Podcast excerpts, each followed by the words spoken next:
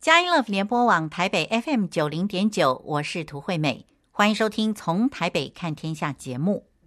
今天是八月二十八日，星期天。那么时序已经进入秋天了。每年大概在十月左右呢，有一批教客会来造访台湾，是我们在秋冬的肃杀萧条的气氛之中啊，最充满盼望跟活泼的生命力的一批教客了。那么当然，我们说的就是候鸟了啊。那么黑面琵鹭做代表，还有其他的鸟种啊，都会到台湾来过冬。那么我们真的是怀着兴奋的心情啊，因此今天我们再一次邀请到国际水利环境学院专案经理张锡时，那么锡时老师、青蛙老师呢，来为我们介绍台湾的鸟。不但呢要跟您温故知新，来再一次认识这个鸟类呢，也希望能够提供给您兼具方便性跟安全性的一个后疫情时代的活动。希望您也可以走出户外，走到野外去散散心，这也是一个不错的点子。西施老师你好，主持人好，我们所有的听众朋友大家好。西施老师又名青蛙老师，对吗？是的。只要讲到青蛙老师，小朋友的精神就来了，对不对？对，而且呢，最近呢，有一些学校的水池子里面有那贡德氏之蛙，最近刚好是他们的繁殖的季节，嗯，然后呢，他们就要因为有些住户就住在旁边，哇，就很吵这样。哦，所以最近那个哇，耳朵很痒，大家都在讲青蛙的事情。好，所以你说那个在池塘旁边的是青蛙很吵是吗？对，很吵。哦，这个繁殖的季节这样。是是啊、呃，那这是因为我们听不懂他们的话了。如果我们真的听得懂青蛙的话呢，就像小朋友听得懂青蛙老师的话呢，那么我相信呢就不会觉得吵了啊、哦，因为老师在教小朋友的时候，这些主题都非常有趣。那么呃，青蛙老师啊，不呃，锡时老师，我们今天呢就想要跟您来谈鸟啊、哦，主题就叫鸟看台湾。那 我们非常感谢啊、呃，你今天拨空来跟我们聊鸟类。首先，可不可以请您来跟我们分享一下鸟类啊、呃，它的种类跟数目？OK，呃，我想首先呢，一开始其实我们还是知道说，就在中国历史上哦，什么地方有谈到鸟？呃，其实最早中国历史上有一部词典哦，如果这个我们的听众朋友有研究，我们有一部词典叫《尔雅》。那《尔雅》其实里面它这个《四鸟篇》里面有一句，它是这么写。他写说：“二足而羽谓之禽，两只足，然后的羽毛谓之禽。”OK，所以两只脚呢有羽毛哦，我们称为叫做这个飞禽这样哦。所以这个是我想在中国历史上，其实他就有提到说飞禽呢啊，它的特征哦是怎么这样。那其实我也很想问主持人哦，就是你知道世界上两只脚的动物有哪些这样？嗯，两只脚的啊，你人算不算呐？哎，人哎答对了，就是我们称为叫。界门纲目科属种哦，我们物种的分类里面，我们人类叫哺乳纲哦，所以一个是人，嗯、那另外一个什么是两只脚动物？哦，那个鸟啊，对，哎，完全答对，所以看起来呢，那个主持人也蛮懂鸟的哦，所以你可以知道说，你看一个是鸟类，一个是人类，所以这个是、嗯、啊，我们讲说这个两只脚动物，但是，但是我我我又想又想问我们的听众朋友啊，还有我们主持人，嗯，所以在鸟缸里面的所有的鸟类都会飞。也好像都会飞啊，而且飞得很美丽呀，啊，老鹰啊。真的吗？哦，可是青蛙老师呢？OK，我我认识有两种鸟不会飞。好好好，什么鸟？有种是超大的鸟。哎，哦，我知道了，火鸡。哦，不是比那更大只，比那个还要大。嗯，对。哦，在非洲啊，呃，是鸵鸟吗？鸵鸟，哦哦，OK。那另外一种不会飞的鸟呢，在南极。哦，冷天是不是？对对对。哦哦，猜一下，很可爱哦。好，企鹅，企鹅，企鹅答对了。对，所以鸟缸里面呢，这两种不会飞。是是是是。啊，对对对，OK。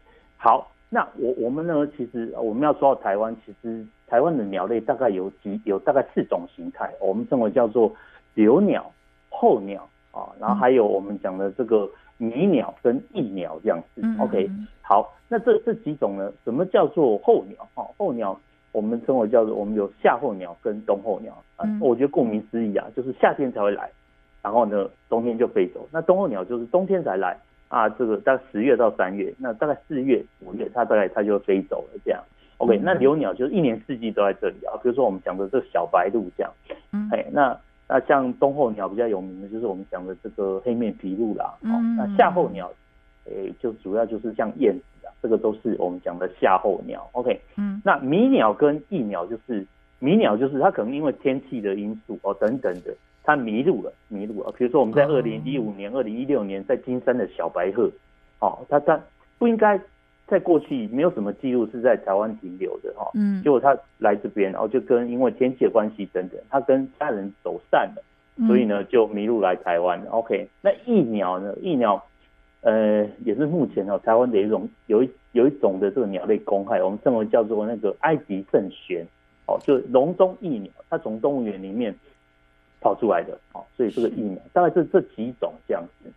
那其中呢，啊，我们的这个鸟类。哦，在台湾有一些是哦比较复杂的这个身份哦，OK，嗯，那这个我们等下再说。那目前全世界传统的鸟类大概有四十目哦，我们讲界门纲目科属种，嗯，大概世界有四十目，两百四十八科啊，一万零七百二十一种，然后还有两万零四百五十二的亚种哦，OK，那国际鸟会的会议的的会议，它的统计是四十目两百五十科，那两百啊两千三百二十组的。一万零九百一十六种哦，然后两万零三十四的这个亚种。台湾目前我们有几种鸟类？我们大概有六百五十三种。哇，跟人家动不动一两万比起来，好像感觉差很多，对不对？对。可是呢，如果以我们以土地的面积来看，跟土地呃，在这个呃鸟类它不同的形态来看，其实这两百这六百五十几种鸟类，在世界的这些鸟友或是这些学者的眼中呢，这个是。非常厉害的一个数目字啊，一个小小的台湾啊，我我们占我们的土地是全世界这个比例其实是很小的，可是我们在台湾却可以看看看到这些啊，我们所谓的候鸟超过全世界超过一半啊，超过一半，也许我们在台湾都看得到这样啊。那我想主要也是因为气候也好啊，或者是栖息环境也好，它这样的这个这个关系，这样造成我们的这个多样性。那为什么会那么多种？等下我们可以提。嗯，OK，好，那既然知道我们有这么厉害、这么多的这个这个鸟种，其实我想要从基础，我们要知道说，哎、欸，鸟类它大概有哪些的这个构造？哦嗯嗯，那、欸、第一个呢，我们讲的它是头的这个部分，哦，头。其实我们鸟的头，你会发觉，就鸟的身体的比例来讲，其实它头是算很大，对不对？哦，嗯，鸟类其实非常的聪明哦。那我请问我们听众朋友跟我们的主持人，嗯，你猜世界上哪一种鸟是最聪明？哎、欸，这个老鹰。老鹰哦，因为它很会飞，所以它很聪明哦。答错，不是老鹰，答错，其实是乌鸦哦。乌鸦它是最聪明，是它的智商呢，其实听说呢，跟我们的这个小朋友，孤小的小朋友差不多，差不多，所以非常聪明哦。所以聪明到什么程度呢？就日本很多乌鸦的，我举例子啊，以日本，日本很多乌鸦，放鞭炮呢，用什么人形利偶啊，什么都赶不走它这样。哦，那后来呢，他们发觉。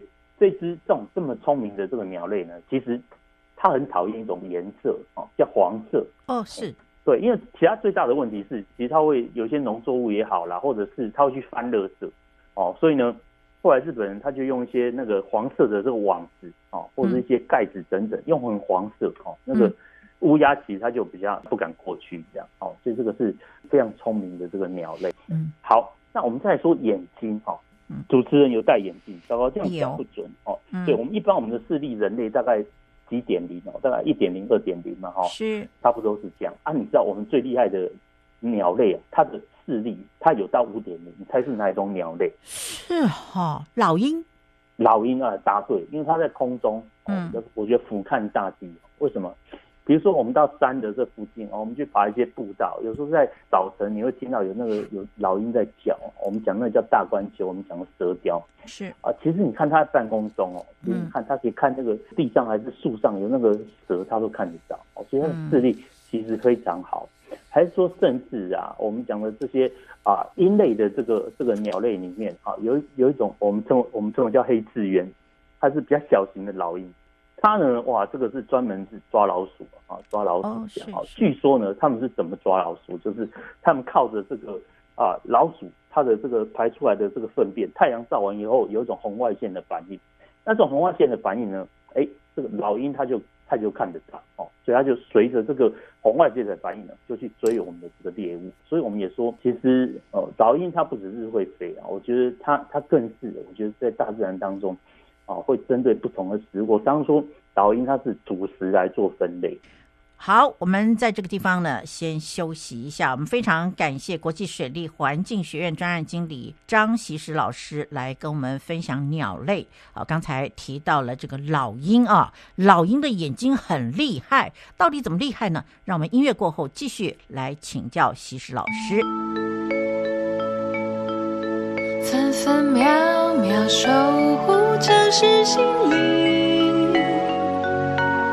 嘉音广播电台 FM 九零点九，佳音乐联播网台北 FM 九零点九。您现在所收听的节目是从台北看天下，我是涂惠美。今天我们邀请到节目中这位特别来宾是国际水利环境学院专案经理张锡时老师，来跟我们谈鸟。好，现在呢，呃，锡时老师，请您来继续跟我们介绍鸟类的眼睛。您刚提到老鹰的眼睛五点零，接下来是怎样？其实你就可以知道说，其实它在空中哦，不但是看得到这些细小的，我觉得啊，像蛇啊等等这些，其实也看得到一些小的这个昆虫。嗯，哦，那所以我们说，其实像老鹰啊，有有那种，我们我们都说，其实老鹰它是主食在做分类这样子。嗯哦，就是我们我们说，比如说清华老师就很喜欢吃牛肉面，可是我们家附近牛肉面店今天没有开，那我吃什么？我就去吃卤肉饭。好，意思一样。今天像我们讲那个在。在呃，我们的山林附近，有时候我们会看到那个蛇雕会发出叫声，那个蛇雕我们讲的大冠鹫。嗯，如果它吃，它主要是吃蛇哈。嗯，可是今天如果那个蛇不太够，特别像冬天，那我去冬眠，那它会吃什么？它会去吃那个大只一点的昆虫，或者是小型的鸟类。嗯，哦，其实这个也是它都它也都会吃哦。哦，是对。那甚至呃有那种比较小型的这个老鹰，我们说其实它会吃那个小只老鼠啊。我们。啊、呃，有一种，其实，在中南部其实也还蛮多的啊、哦。我们这种叫黑刺鸢，黑刺鸢。那黑刺鸢呢，这个它它怎么样去找老鼠哦？据我们这些鸟类，其实他说，我们的这个老鼠它的排泄物，太阳照完会有一种红外线的反应。OK，那那个太阳照完这红外线反应呢，其实我们的黑刺鸢哦，老鹰其实看得到这样哦，就随着这个啊这个呃这个红外线的反应，那就去追这样子哦。所以这哦，我觉得真的是。真的是哇，真的是克星呢，哈，就这样就这样追到了这样。OK，好，那那除了眼睛之外呢，其实我们也要讲嘴巴哈。我们刚刚说一只鸟的嘴巴，你看它大概嘴巴，你就知道它大概主要吃什么。你看像刚刚主持人提到，老鹰嘴巴前会倒钩哦，代表呢它是可以把食物化开的。OK，而且它可以咀嚼哦，还它不像那种比较小型的，像麻雀什么这样。是啊，另外一个它有个第一攻击的武器哦，叫做它的这个脚。哦，脚趾这样哈，非常的尖锐，那非常的这个呃有力啊。那另外一个呢，其实哦，我们要提到的是他脖子啊。这个主持人呢，我想这个平常在主持节目非常忙碌哦，比较少运动啊。你这个你可以往左边转，头往左边转，或跟往右边转啊。你觉得你脖子啊，这个你可以转大概几度这样？诶，这个大概是七八十度而已吧。哦，没有，那七八十度呢，可能要去推拿一下。这个大概大概要差不多呃一百八十度左右这样。哦哦哦，水平是一百八十度，是不是？对对，我错了，大概一百八十度左右。哦、可是你你要知道，我们的猫头鹰它可以转到后面，所以它可以转两百七十度。哦、是哈、哦，所以不能在背后讲它坏话。OK。那哎对，那那所以你就知道为什么它可以用转过去？难道它不会窒息吗？难道它的血不会上不来？你看，我觉得这是奥妙。它的颈部的这个骨头其实加宽加大，还有它的血管气管。其实这个都是加大哦，哦，所以它可以转到后面去。是，所以这个球太厉害了，哎，厉害哦，对、嗯、对啊，所以我们刚刚说视力很好哦，还有这个脖子很好。那还有另外一个呢，要跟大家分享了哦。我们刚刚讲有讲到黑刺鸢鸢哦，讲到鹰，对不对？嗯、那还有另外一种也是比较中小型的这个啊老鹰类，我们称为叫隼哦，全世界。飞最快的这个隼，我们称为叫游隼啊，隼就是准备的准，去掉左边三点水。嗯、那那它这个称为叫游隼。那游隼呢，哦、呃，它从高空俯冲啊，最快的速度呢，跟我们的高铁速度一样哦。所以这个哇，对，被它追到的那个猎物都是用拍的哦，等于被高铁撞到的感觉，差不多是这样。我称为它叫这个鸟类界的这个死亡的使者啊，被它盯上大概不容易跑得掉这样。哦，是哈。对，因为它的速度实在是太快了哦，所以这个啊，我想就就这个部分呢啊，这个大概呢啊，跟我们的呃听众朋友，还有我们的主持人，他的分享啊，刚刚提到说，大概有有几有多少的这个世界的这个鸟的数目啊，还有它的种类的这个部分，跟大家做一个简短的报告。在这里啊，我要插一下嘴啊，就是您您您刚刚有提到很多，譬如说像老鹰啊、猫头鹰啊等等这些哈。那么在这个圣经上面，他有提到说，像老鹰啊、猫头鹰这些东西，好像是不能吃的耶。呃，我觉得听众朋友其实看到这边，你会觉得，因为因为在圣经他所写的，嗯，然后但是我觉得站在我们现在的这个观点是什么？其实它是食物链的上层，上层。哦，我们想想看。我我举例子就好了哈，嗯，刚刚哈，刚刚我们所提到的那个呃，这个呃呃蛇雕啊，我们讲的大冠鹫，如果如果在一个山区，大冠鹫不见了，至少它的食物会暴增，就是我们讲的蛇就会变非常多这样啊。我想这是站在这个生态啊观点里面啊所提到的这样。那当然哦，老鹰类的其实哦，一般我们大概会比较有看到的就是。啊，在圣经里面，他会提到说这个飞翔的这部分。那我们又说呢，这个啊，我们的这个老鹰是世界上，我觉得它是在所造物里面，我觉得它是最懂风的一个一个一个物种。这样啊，是是。如果我们的听众朋友们啊，我们熟悉哦，里面大概我们的圣经里面都会有提到啊，这个在这个老鹰的这个奔跑哦，跟飞飞翔的这个部分。我觉得那个形容真的是哦，非常的这个贴切啊，也是不愧是我们在空中的这个勇者，真的是。那但是我们的老鹰其实像那种比较大只，大概就将近一百公分，其实它是非常的，我不能说它笨重啊，嗯。但是如果你要像一般的鸟类这样飞，其实其实那是非常费力的。所以很多老鹰它为什么喜欢站在高空啊，这个比较高的这个地方，嗯，然后趁着这个气流，特别是山谷哦。借由这个气流，让它张开翅膀，然后再盘旋，这样这个是最省力。讲、嗯、到最聪明的鸟，不免不免，我觉得会去会去想到哦，我们的这个老鹰这样哈。但是，是但是呢，其他的小聪明加一加呢，其实就比不过我们的乌鸦。是你就不满意嘛.你就是想要让乌鸦排第一名就对了。你排行榜上你就是喜欢乌鸦嘛，对不对？你看老鹰多厉害，展翅上腾的，你不去排，呃，好吧，好，对不起，我说话多了，这个正正直的聪明啊，跟那个加一加的这个小聪明这样哦，所以这个我我觉得这个是会比较不一样的地方。是是，那其实就像圣经啊，其实里面提到，像创世纪一章二十一节，他就说。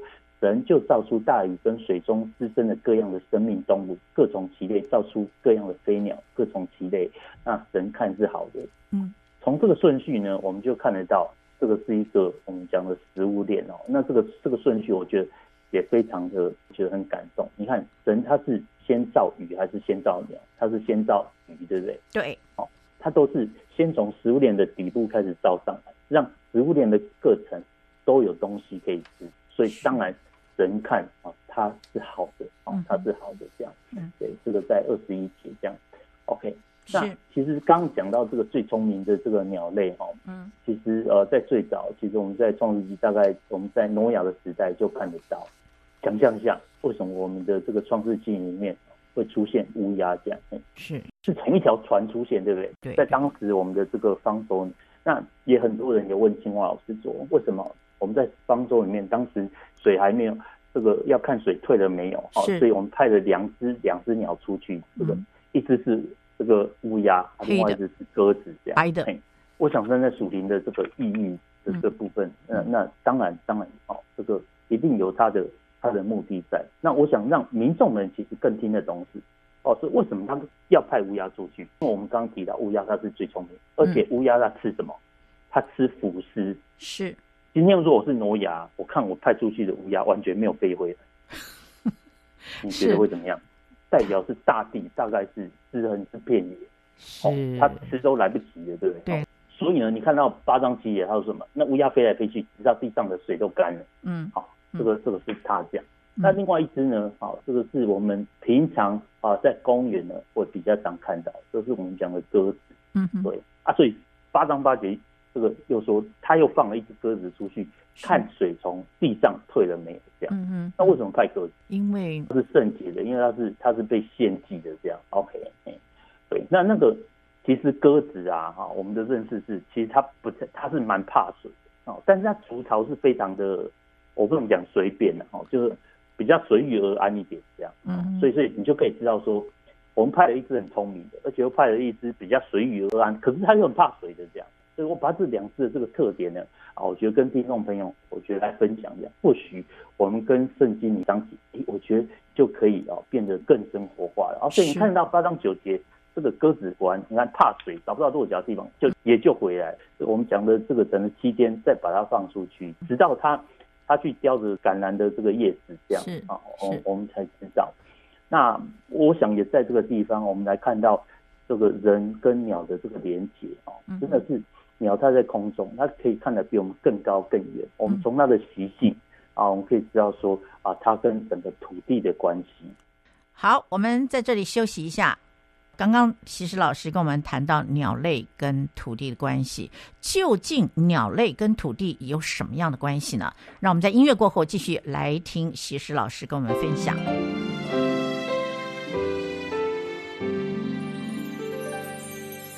分分秒秒守护城市心灵，佳音广播电台 FM 九零。佳音乐联播网台北 FM 九零点九，您现在所收听的节目是从台北看天下，我是涂惠美。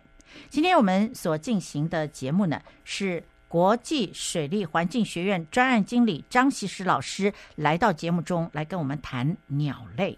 鸟类实在是太有趣了。我们现在呢要进入主题，请西施老师您来跟我们谈谈。鸟类跟土地的关系。OK，啊，我想就这个呃这个部分，我想也是很多我们的赏鸟人士，我觉得在环境里面，我觉得很喜欢提到的，因为我们台湾是热带跟亚热带的一个交界啊，所以我觉得每每在这个秋冬之际哦，慢慢的其实候鸟就会过来，因为我觉得在鸟类它是在空中哦，所以我相信它看的比我们人在土地上，我觉得看到会更多。那我觉得它对。环境的这个敏感，我觉得特别重要啊。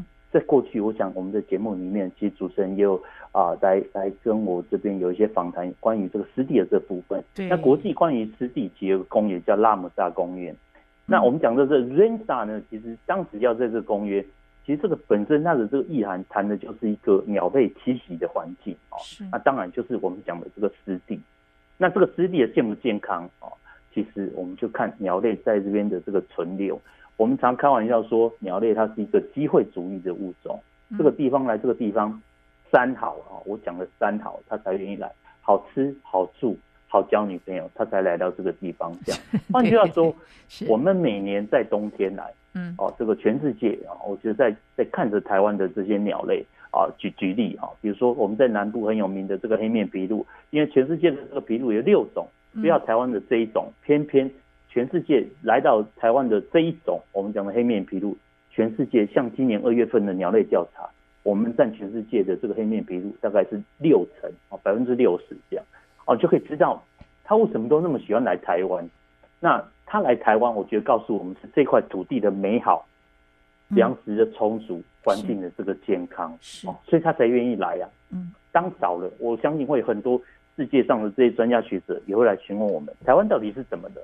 曾经有一年啊，在在二零一五年还是二零一四年，我记得啊，那个黑面琵鹭当时在那个南部啊，特别是在七股那个区域，其实数量非常少哈。后来我们就发觉，原来那附近的有些余温啊，废弃余温，它在整修啊，所以这个鸟类其实它非常聪明。但是我记得当时我在南部，嗯，四月初大概就是你每次看的鸟，那些候鸟就来一批就少一批这样，因为他们要北返，他们得回家去的。是 OK。可是有一个礼拜，我发觉说那个鸟类啊，数量啊完全没有动，这样哦，就很大一片这样。啊，但是我仔细去看，去看中部，哦，那个礼拜天气非常的不好啊，狂风暴雨这样。嗯，哦，所以我不是说鸟类它有预知能力，但是我相信它比人类更懂啊这块土地，所以它知道飞行的途中哦，这个比较远一点这个区域哦，狂风暴雨对它的飞行其实会造成一些风险。那与其这样呢，那我们就干脆留着先吃个够吧。好，等着天气好一点呢，我们再继续赶路，再赶路这样。哦，对，所以我想他对我们的这个土地其实是非常的这个敏感，而且我刚刚提到，就湿地的这部分，水深度的一个交界啊，形成这样的一个生态系统。有这么多的这个这个食物在这个地方，那包括不只是吃，还有它的这个休息的这个地方啊，我觉得这个也很重要。这样哦，所以啊，我常常喜欢跟大家分享，就是今日的鸟类，明日的人类。如果当这块土地鸟类都不敢来的，都不愿意来的。小从我们的麻雀吃啊，我们的这个昆虫，大到我们的这个老鹰，它吃蛇吃这些啊，我们讲的这个小型的兔类动物，它不再代表是这块土地已经相当程度的这个被破坏跟污染啊，所以这个啊，这个在冬天其实大家都会把它啊视为一种非常重要的一个呃湿地也好的这样的一个非常重要的指标哈来看这样好，所以我们透过别的物种，我们来看人类。对这块土地啊，到底在今年度做什么？我我常常说，呃，在夏在春天夏天，我们这目送这一群远道而来的教客离开，那我们到八九月，我就我们就要开始醒思哦。这一群教客在十月份成千上万要来到台湾，嗯，身为主人的我们，你应该是抱着什么样心态在对待这块土地？所以，青蛙老师今天在八月九月，我们很喜欢参与一些像金山的活动、竹外种的活动，因为。我要跟大家分享的事情是，身为一个主人，有客人要来，非常重要的客人，你应该是把家里整理好，整理干净，是，然后呢，迎接他来到这边这样。可是当这个客人在十月份他来的少，他不来了，代表什么？代表是我觉得我们要善尽一个管家啊，或者是这个家的这个主人啊，我觉得这样的一个职责，把这环境啊整理好这样子。而且你看那么多鸟类来。其实是会帮我们吃掉很多过多的鱼类也好，昆虫也好，让这样的这个循环继续在这个生态的平衡里面。啊，所以这个每年真的是很期待九月底十月初他们再次的到来。啊，这个对我们来讲其实非常的重要。其实台湾的这个知名鸟种，我当然我比较熟悉的是这些沿海的这个鸟类啊，比如说像啊我们提到这个黑面琵鹭，那山上呢有一种是我们提到这个八色鸟啊，就一种。我们讲五色鸟都很厉害的，竟然有这种八色鸟。今年在哎，我们讲的这个云林的这个吴山水库。那前一阵子呢，其实我们有提到那个迷鸟，就是我们讲的那个小白鹤啊。为什么我说它是知名的啊？因为这个小白鹤其实它来到台湾之后啊，那么因为他在那个田里面要吃那些螺啊，我们讲的鱼虾贝啊、鱼虾啊这些这些部分。后来由我们的这个民间的团体去跟当地的农夫说。你这个农田，你可不可以不要撒农药？那你整年的收成我都跟你买，所以代表是那个农田是什么？它是一个无毒的这个种植的田哦。是。那旁边的田后来这个这几年以后，他发觉，哎，原来不撒农药的稻米可以卖那么好的价值哦。于是大家就哦，我们开始就就开始就种植这些呢比较无毒的稻米哦。所以你就可以知道说，那一只小白鹤后面带出来什么效益？带出我们这块土地越来越干净，嗯，那让我们的人。也越来越可以吃到干净的这个稻米，才一只鸟而已，它改变了多少人的粮食，改变了多少假的这个土地，嗯，哦，所以这个我觉得每每看到，你看它只是一只鸟而已，竟然可以引起这么大的这个回响，这样，那有些人就我好期待哦，他再来讲，但是站在这个喜欢鸟类的这个这个人的观点，我还是希望他他。顺其自然哦，这该去哪里去哪里，不要每次迷路又飞到台湾来的这样哦。是。但是去年年底呢，又有别只小白鹤哦，这个这个啊，这个我们讲的白冠啊，类似中鸟又飞来这里这样。那那我觉得开心啊后，我觉得你们来代表就是对我们的土地肯定这样啊，代表我们在金山那个地区可能大家也比较少喷农药啊，不然你们你们怎么肯愿意去这样啊？当时像那个二零一五年、二零一六年这个金山小白，我就记得很清楚哦。嗯。就是有一天呢，因为二零一六年其实我不知道台湾的天气发生一个很大的巨变，叫做霸王寒流来，对不对？哦，是，是对，它霸王寒流，我记得在二月初了哈，二月初就是突然就就有一天说那个小白鹤飞飞到松山火车站前面这样，哇，那大家吓坏了，它怎么飞过去这样？后来问当地的鸟友啊，当地的鸟友他是说，因为那个寒流来，就平常在照顾他的这个老伯伯啊，就是那一天身体没有很舒服就没有出来。他说那一早啊。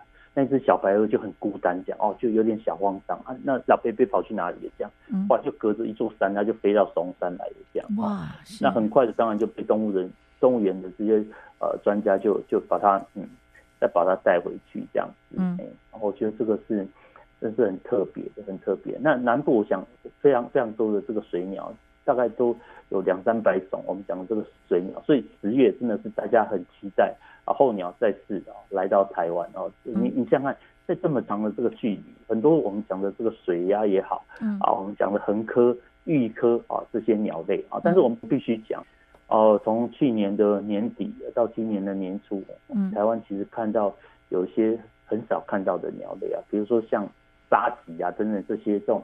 很很少很少看到的，甚至是迷鸟这些这些这些鸟类这样子。那我想，除了过去啊会常来到台湾的这些这些冬候鸟之外，那那这些新的这些物种啊突然的出现啊，我们我们就是我们我们会去想啊，到底北部，比如说在去年到今年啊，比如说北部这个天寒地冻啊也好，这些状况，我们就知道说啊，这个台湾的北边这些国家在环境上发生了一些问题。啊，致使他们留下来的，或者是提早离开原来他们的这个栖息的环境。哦，所以这个我我想这样的一个一个行为，真的是在告诉我们人跟鸟类关系，人跟这个啊环境等等的这些关系。哦，从这个别的物种来看环境啊的这个健康，这样是好。那么我们在这里呢要休息一下了。有关人类跟鸟类之间的这个关系呢，我们就。在音乐过后呢，继续来请教西施老师。这里有星星盼望和爱，分享喜乐，祝福。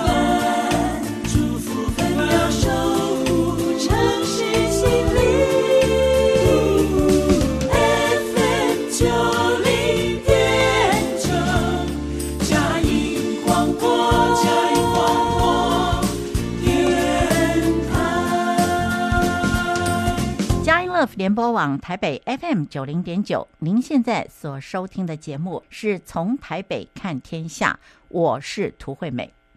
那刚才我们跟听众朋友来分享的这个鸟类呢，是邀请到国际水利环境学院专案经理张西施老师、青蛙老师来跟我们谈啊。那么现在呢，西施老师，请问你要跟我们谈什么？那其实刚刚我们有提到一些鸟类的这个部分啊，数量等等，还有跟环境的一个关系。后面我想谈一些比较生活化，在过去呢，我所在这个北部也好，南部也好，我所碰到的有一些鸟类的一些。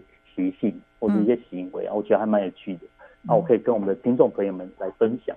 首先呢，呃，我想还是先从大家比较常到这个河边也好，或者是像大武公园啊等等这些有水的这公园，看到这个呃我们讲的这个白鹭鸶啊，小白鹭、大白鹭、中白鹭等等的这些啊鸟类。那过去呢，我在南部其实我拍过有张相片，我跟主持人分享过啊。有有，哎，就在湿地旁边站了一排的，对，壮观呐。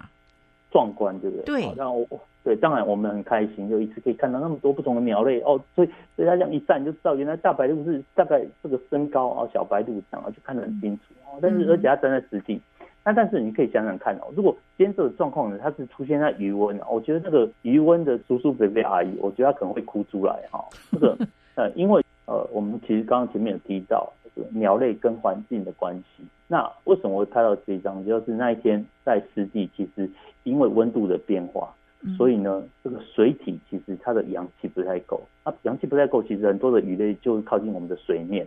那所以呢，一靠近水面，我们这些陆科的鸟类哦，就会蜂拥而至，这样哦，就在那边准备吃。那在讲到这边，我们我们不免要为我们讲的这些陆科的鸟类讲一句话，就是。其实，在鱼温的这些叶子，其实非常讨厌我们的白鹭鸶。他认为他会去吃它的鱼。是。可是你要知道，一个鱼温的水大概是一米到两米左右这样啊。嗯。那你看，我们的大白鹭，它也才一米左右而已。它不可能站在鱼池子里面吃鱼吧？对。它只能在岸边呐。是。那你在岸边你要吃什么？大概吃我我我认为啦，我的观察大概这个三种。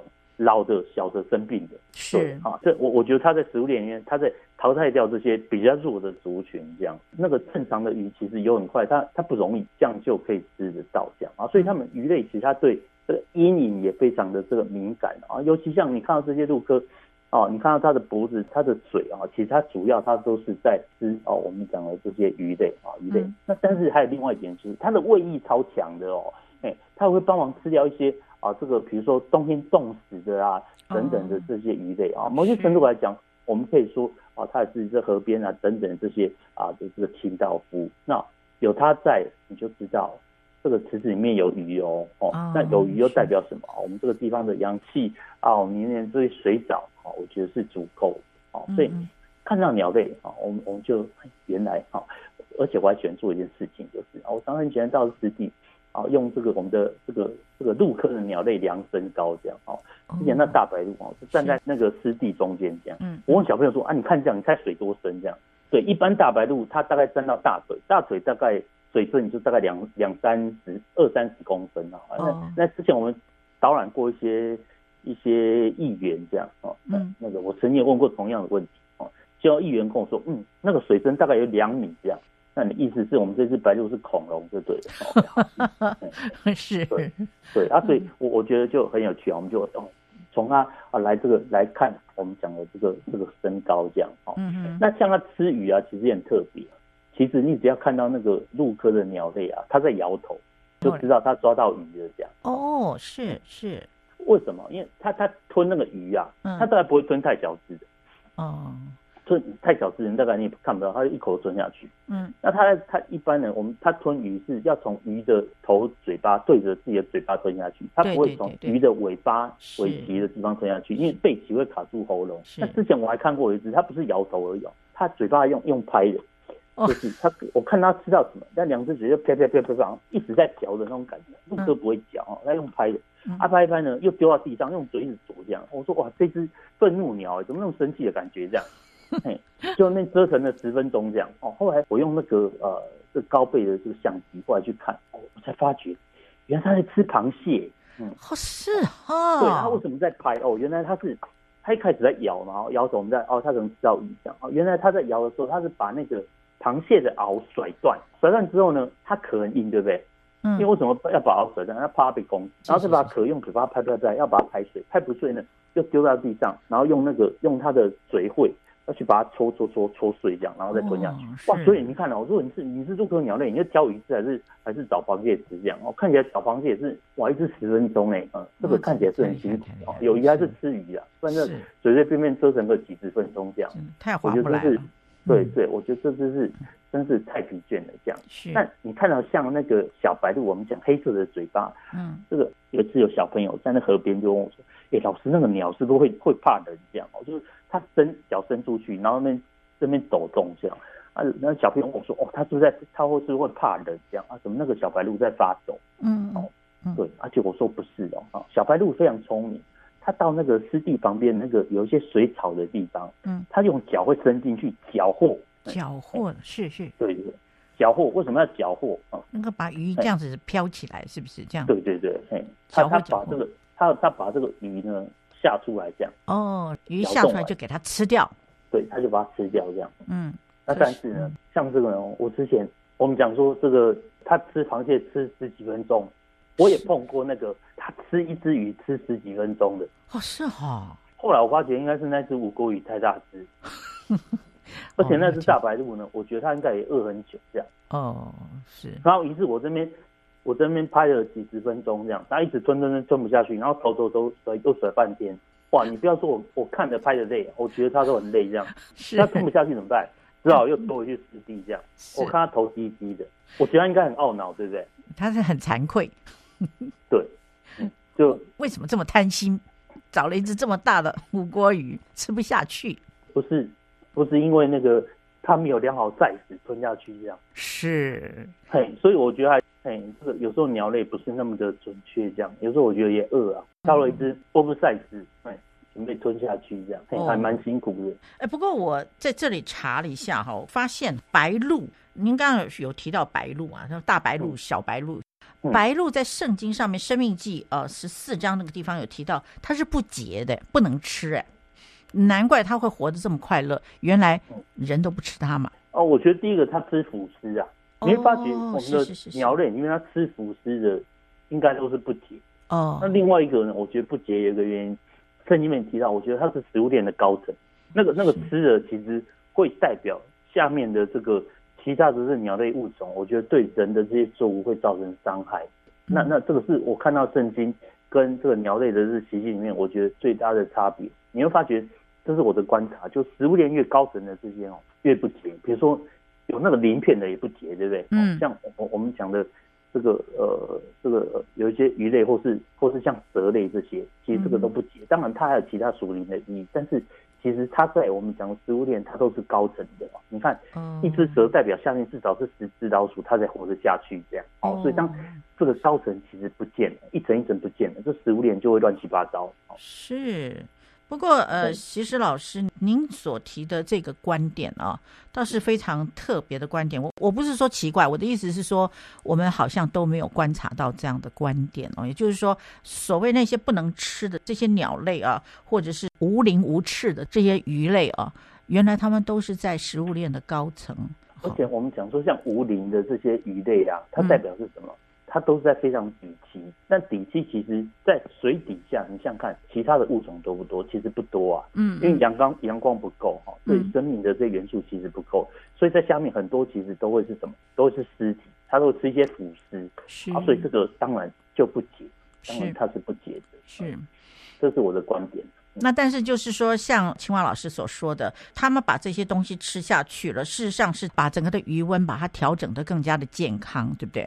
它整个是不管是水质，对，可是我们的人人类是只看到什么？只看到它吃鱼这件事情，对，没有想到说它对生态的这个贡献。这样，你说死鱼对鱼塭没有影响吗？你看死鱼之后，它在水里面它的耗氧，那造成其实它会容易造成我们水体的不干净。这样，那最后我觉得最终其实。会造成渔温影响损损失的还是我们的渔民，这样是。那么我们聊到这里呢，节目已经接近尾声了。